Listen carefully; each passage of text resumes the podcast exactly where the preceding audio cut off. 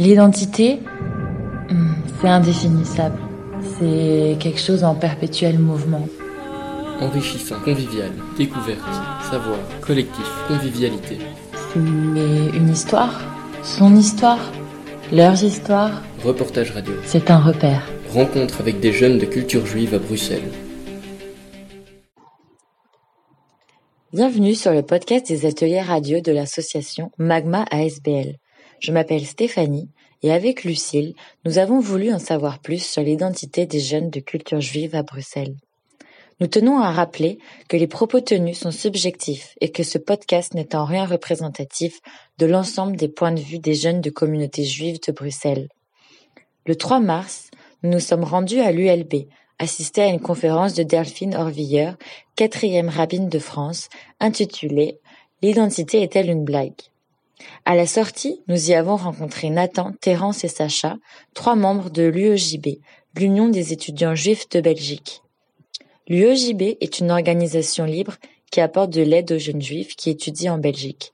Ils sont organisés de nombreuses activités culturelles, des conférences universitaires, expos, fêtes, débats, repas D'ailleurs, vous entendrez quelques bruits d'un dîner Shabbat auquel Nathan, Terence et Sacha nous ont invités par après.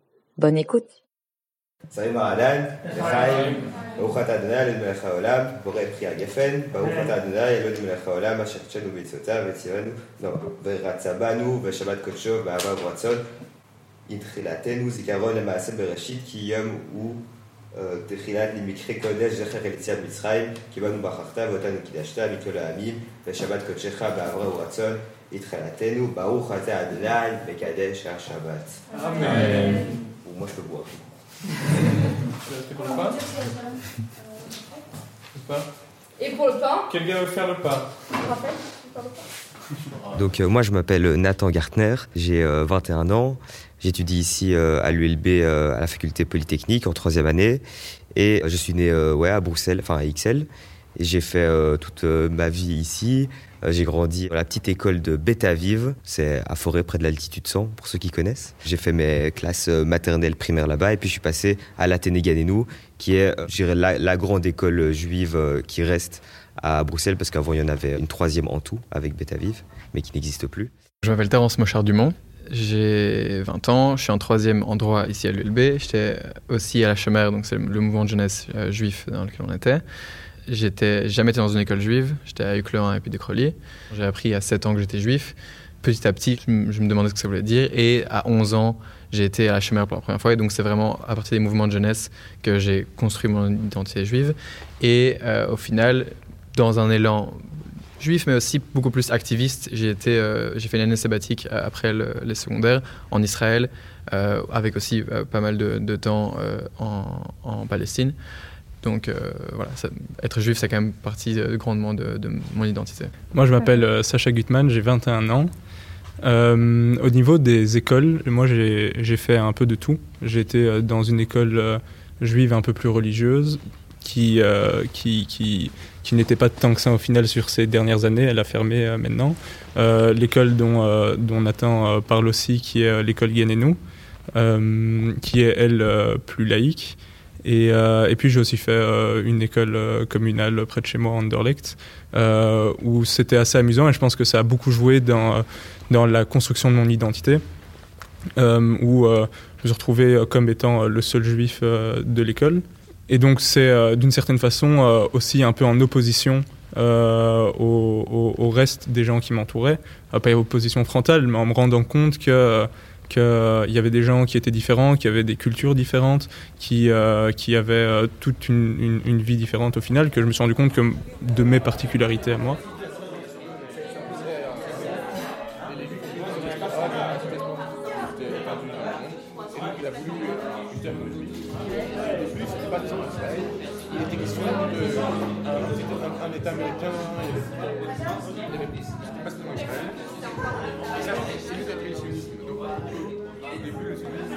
Non, mais euh, euh, donc ce qu'on a pu constater pendant euh, la conférence maintenant, c'est qu'il euh, y a une présentation euh, très ésotérique en fait de qu'est-ce que c'est, qu'est-ce que c'est être juif, qu'est-ce que c'est l'identité juive. Mais si on peut trouver quelque chose qui recoupe à peu près toutes les définitions qu'on peut trouver dans la jeunesse juive bruxelloise de qu'est-ce que c'est être juif, c'est l'idée de qui se sent juif et juif d'une certaine façon, parce que c'est pas, enfin, il y, a très peu de très peu de dogmatisme. alors, je parle en général, c'est pas en général, ça dépend des groupes, mais en tout cas, ce que nous, on a eu l'occasion de, de, fréquenter, et c'est pas non plus une énorme communauté. On parle de, à Bruxelles 20 000 juifs, donc si on prend juste la jeunesse juive, ben, on descend encore en dessous de ça. Donc globalement, on peut avoir facilement une vision globale de ce que c'est, enfin de qu'est-ce que la jeunesse juive aujourd'hui. Et, euh, et, donc c'est vraiment ce sentiment-là qui ressort de qui se sent juif et juif de deux façons au niveau personnel, parce qu'il y a une dualité de comment on va se sentir soi-même et comment on va être considéré par le groupe. Et on peut se rendre compte qu'au niveau du groupe, euh, le groupe va aussi euh, accepter très facilement une personne qui va s'intéresser à la culture juive, qui va vouloir vivre avec les différents groupes qu'il y a. par exemple, dans les mouvements de jeunesse, il y a cinq mouvements, enfin maintenant quatre mouvements de jeunesse juifs à Bruxelles, ou aussi au sein de l'Union des étudiants juifs de Belgique, dont on fait ici tous les trois, tous les trois parties qui est une association qui est sur euh, euh, différents campus en Belgique, euh, à Anvers, à Liège, à Louvain-la-Neuve et ici à Bruxelles. Et, c'est quelque chose qu'on va ressentir très fort, qui sent juif, est juif soi-même et est considéré juif par le groupe. Ici, nous trois, on se connaît depuis tout petit, donc globalement, ce qu'il vient de dire, c'est les idées que, je partage également. On était dans le même moment de jeunesse. je vais rajouter, je dirais, comment moi je vois, enfin, mon identité juive, en fait, elle est définie pas par on dit souvent que c'est la mère qui donne euh, du coup euh, à ses enfants l'identité juive, comme ça a été dit dans, cette euh, conférence. moi, ma maman n'est pas juive, mon père est juif, et par exemple, j'ai toujours été dans une école juive quand j'étais petit et j'ai grandi avec mes amis qui étaient autour de moi et je me suis toujours senti juif. J'ai appris à l'école les fêtes juives, les traditions, etc. Et dans ma famille, ma mère accepte tout à fait le fait que en famille, parce que mes grands-parents viennent aussi, euh, on célèbre les fêtes juives tout au long de l'année. Euh, à 13 ans, on a euh, ce qu'on appelle la bar mitzvah, c'est un peu la communion, mais chez les juifs. je l'ai fait dans une synagogue qui, est, qui s'appelle, enfin qui est de, qui est pas de, de culture massortie, non, de culte, de culte, voilà, de culte massortie. C'est le massortie. alors, bon, j'ai un peu oublié puisque c'était il y a assez longtemps, mais si vous voulez, c'est une branche un peu un côté enfin, libéral du judaïsme. Alors, euh, elle n'est pas directement associée à la, à la synagogue libérale, mais euh, je dirais qu'elle partage beaucoup de ses idées, et donc euh, c'est toujours dans un esprit de... c'est quoi libéral? C'est de vivre son judaïsme comme chacun le veut, et, voilà. Et donc la, le, rabbin de ma synagogue, ma sortie, était également une femme. Et donc c'est pour ça que ça m'a beaucoup intéressé de venir ici et d'entendre les avis de, de Delphine.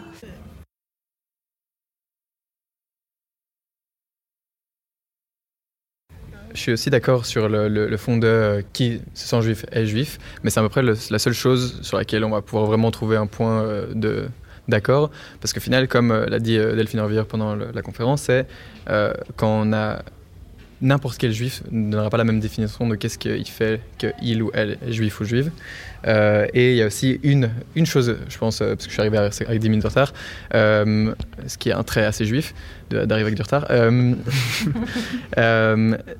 c'est une un proverbe sur les juifs qu'elle n'a pas, pas mentionné, c'est le fait que quand on a dans une salle deux juifs, on a trois opinions. Parce qu'il y a vraiment aucun moyen de, trouver euh, la, même définition de qu'est-ce qui fait qu'on on est juif. Euh, moi, par rapport à l'année passée, l'année d'avant, quand j'étais petit, déjà que j'ai découvert entre guillemets que j'étais juif seulement quand j'avais 7 ans, parce que seulement ma mère est juive, mon père n'est pas juif et que j'ai pas jamais été dans une école juive. Euh, ça fait que j'ai toujours eu une définition différente pour moi en, en grandissant de qu'est-ce que c'est pour moi le fait d'être juif. et aujourd'hui, le fait d'assister à cette conférence, ça fait notamment partie de, mon identité juive. C'est le fait de débattre de ce que c'est mon identité juive, de discuter de ce que c'est mon identité juive. Et donc, en tant que personne qui ne sont pas juifs et qui peut-être ne sont pas euh, totalement courant de ce que c'est d'être juif, je ne sais pas si cette conférence vous a éclairé ou si ça vous a encore plus plongé dans, le désarroi sur c'est quoi ça On ne comprend rien.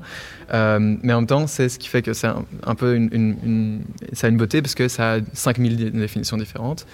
Euh, et, euh, et, du coup, vraiment, cette, cette, cette conférence, tout, tout, ce qui est de l'humour juif, tout ce qui est le fait de, de, parler des textes, moi, je me considère pas du tout comme quelqu'un de religieux, euh, je crois pas en Dieu, mais quand, quand Delphine Hervière parlait de, des textes euh, bibliques ou des textes talmudiques, le Talmud, c'est la partie euh, d'exégèse, donc d'analyse de, la Bible, dès qu'elle parlait de textes euh, qui sont considérés comme sacrés, mais qui sont plus considérés comme moi comme philosophiques, c'est super intéressant parce qu'on peut vraiment décortiquer, on peut aller faire des, des, interprétations différentes. Et ça, ça fait aussi hyper fort partie de l'identité juive, c'est voir une question.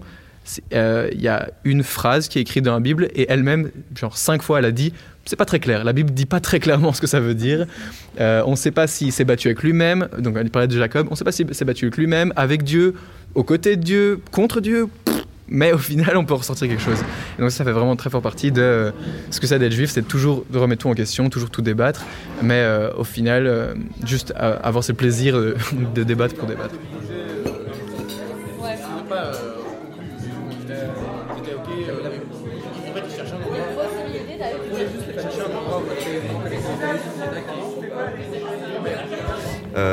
Oui, donc, euh, enfin, contrairement à ce qu'on peut penser, euh, moi, les seuls moments où j'ai vraiment euh, lu les textes bibliques et la Torah, etc., c'était pour préparer ma bar mitzvah. Sinon, à part ça, quand j'étais petit, ok, pendant nos cours de religion, si vous voulez, on avait quelquefois notre professeur qui citait des, des, des histoires ou des passages de la Torah pour, pour illustrer ses propos dans son cours.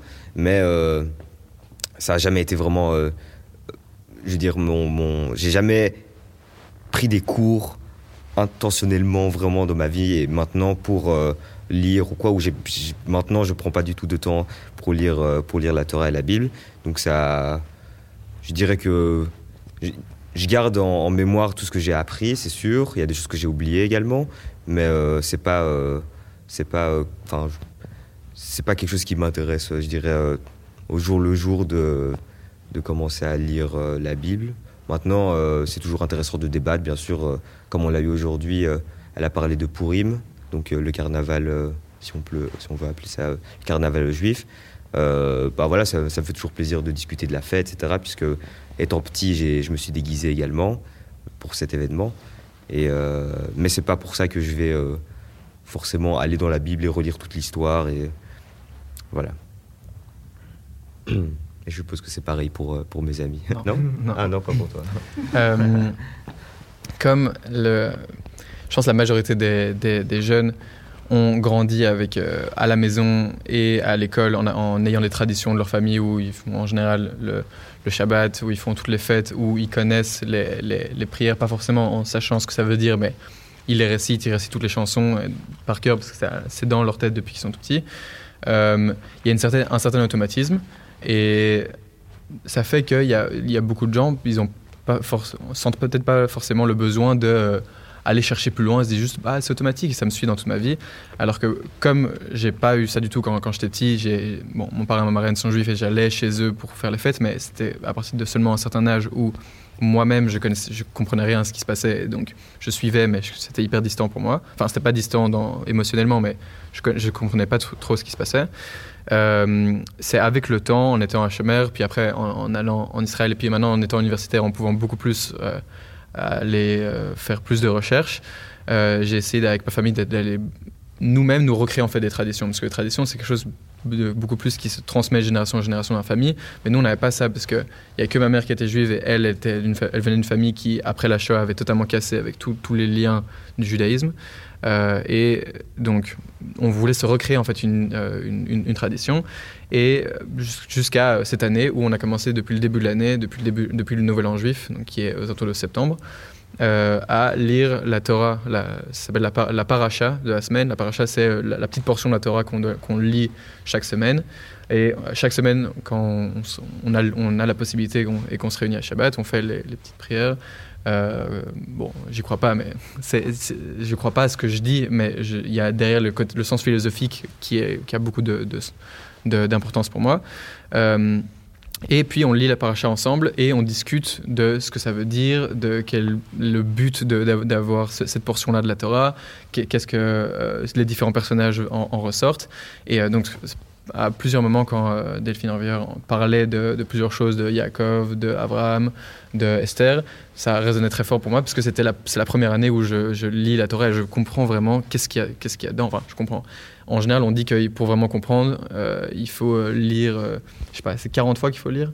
Euh, en tout cas, pour, pour être vraiment un sage de la Torah, il faut avoir lu au moins un truc genre 40 fois la Torah. Donc, euh, je n'ai pas encore compris, mais je, ça résonne déjà un peu plus pour moi. Mm. Donc voilà, mais c'est vraiment dans ce cadre de, avec ma famille, de, le, jour du Shabbat, où euh, on peut discuter de ça, mais c'est pas d'autres moments où, où, où j'ai la foi, où je me dis je vais lire la Bible maintenant. Quoi. Voilà. je lis très rarement, je lis très rarement les textes sacrés. Euh, et, d'une certaine façon, euh, euh, je pense que Terence fait office d'exception malgré tout dans la jeunesse juive. Ce, qui, ce, qui, est assez amusant parce que là, là où le côté religieux voudrait nous dire que, que d'une certaine façon, la Torah, donc l'Ancien Testament, devrait être le seul livre qui devrait être lu parce qu'il permettrait de tout savoir. À partir de ce livre, il permettrait de tout savoir. Et donc, et donc dans l'idée aussi de se dire que euh, il ne sert à rien de regarder le monde tel qu'il est, mais il faut regarder le monde à travers le livre. Euh, ben, c'est se mettre complètement en porte-à-faux de euh, cette idée-là de l'Ancien Testament et de la chose principale du judaïsme, que de dire ben, moi je suis juif sans le lire. Et, c'est aussi quelque chose d'assez, amusant à relever et qui, témoigne de l'évolution du judaïsme aujourd'hui dans la jeunesse juive.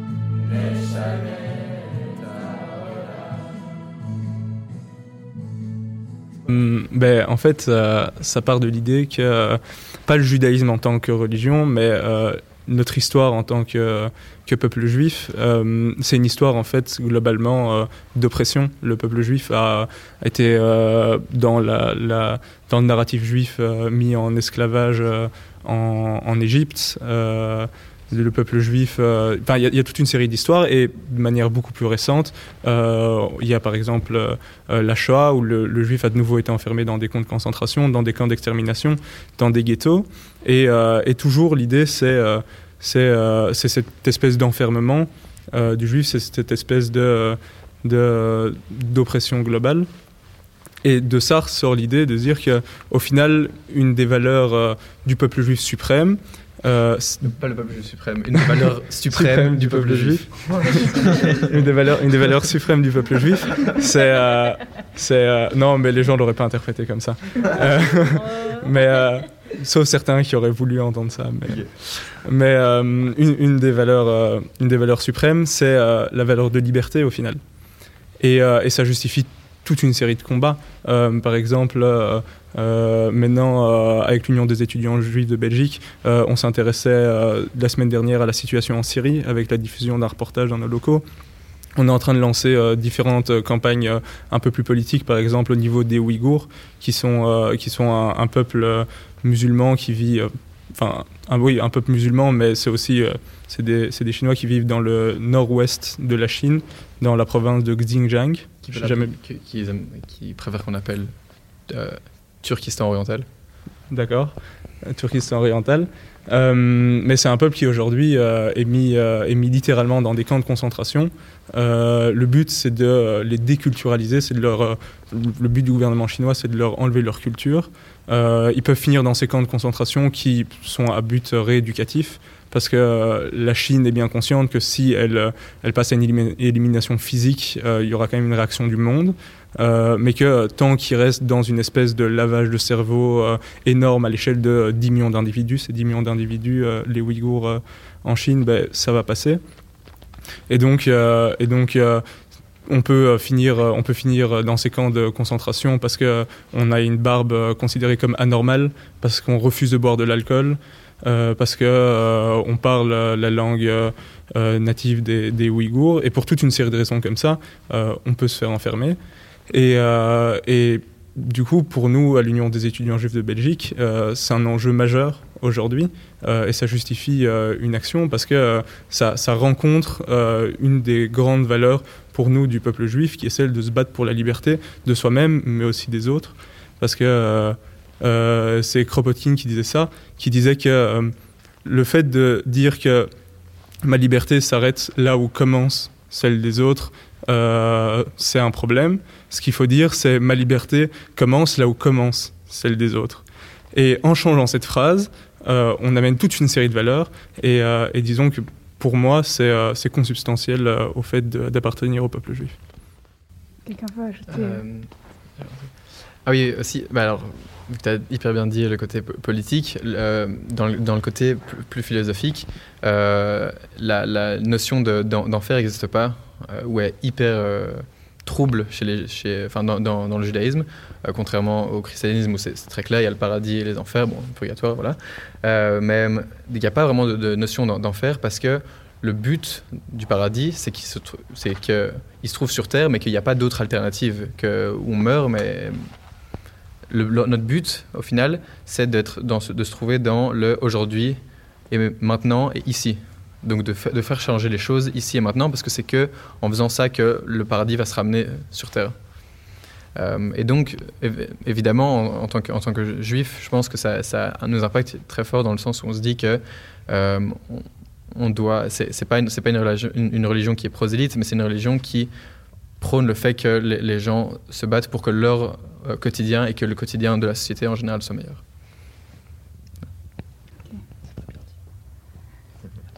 Et toi, tu veux intervenir ou sur l'engagement citoyen? L'engagement citoyen.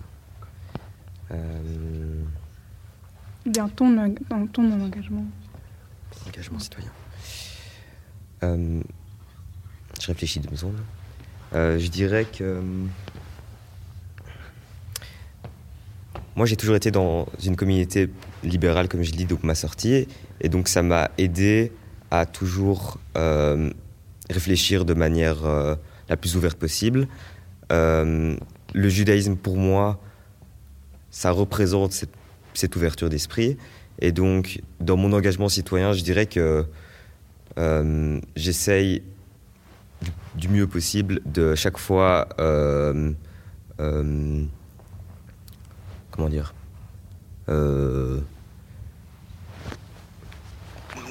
J'ai pas mes mots. De d'évaluer, d'évaluer, je dirais, toutes les possibilités qui, qui, me soient offertes et de faire moi-même les démarches nécessaires pour me forger mon propre opinion. Euh, puis, euh, pour euh, toutes les tâches du quotidien, bon, maintenant je suis majeur donc je dois voter. je dirais pas que le judaïsme m'aide à voter, mais je veux dire la façon dont laquelle on m'a enseigné le C'est mon rabbin qui me. La façon dont laquelle on m'a enseigné le judaïsme, je le vois un peu comme une sorte de de, de manière enfin, qui m'a un peu émancipé euh, dans, dans, dans, mon esprit. Et donc, euh, au quotidien, ça m'aide juste à, à pas euh, forcément. Enfin, avoir mon propre avis et pas forcément juste écouter et, accepter des choses que je, que je ne connais pas ou que je, que je n'ai pas fait de recherche.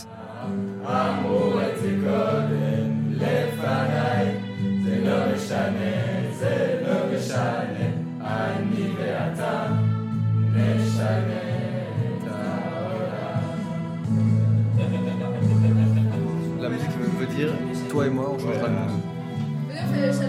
Aniveate, ça veut dire toi et moi Moi et toi. Moi et toi. Et Neshane, c'est le verbe changer, mais au futur. Donc c'est nous changerons. Et Haolam, c'est le monde. Ah, ok. Olam, c'est monde. Aniveata, Neshane,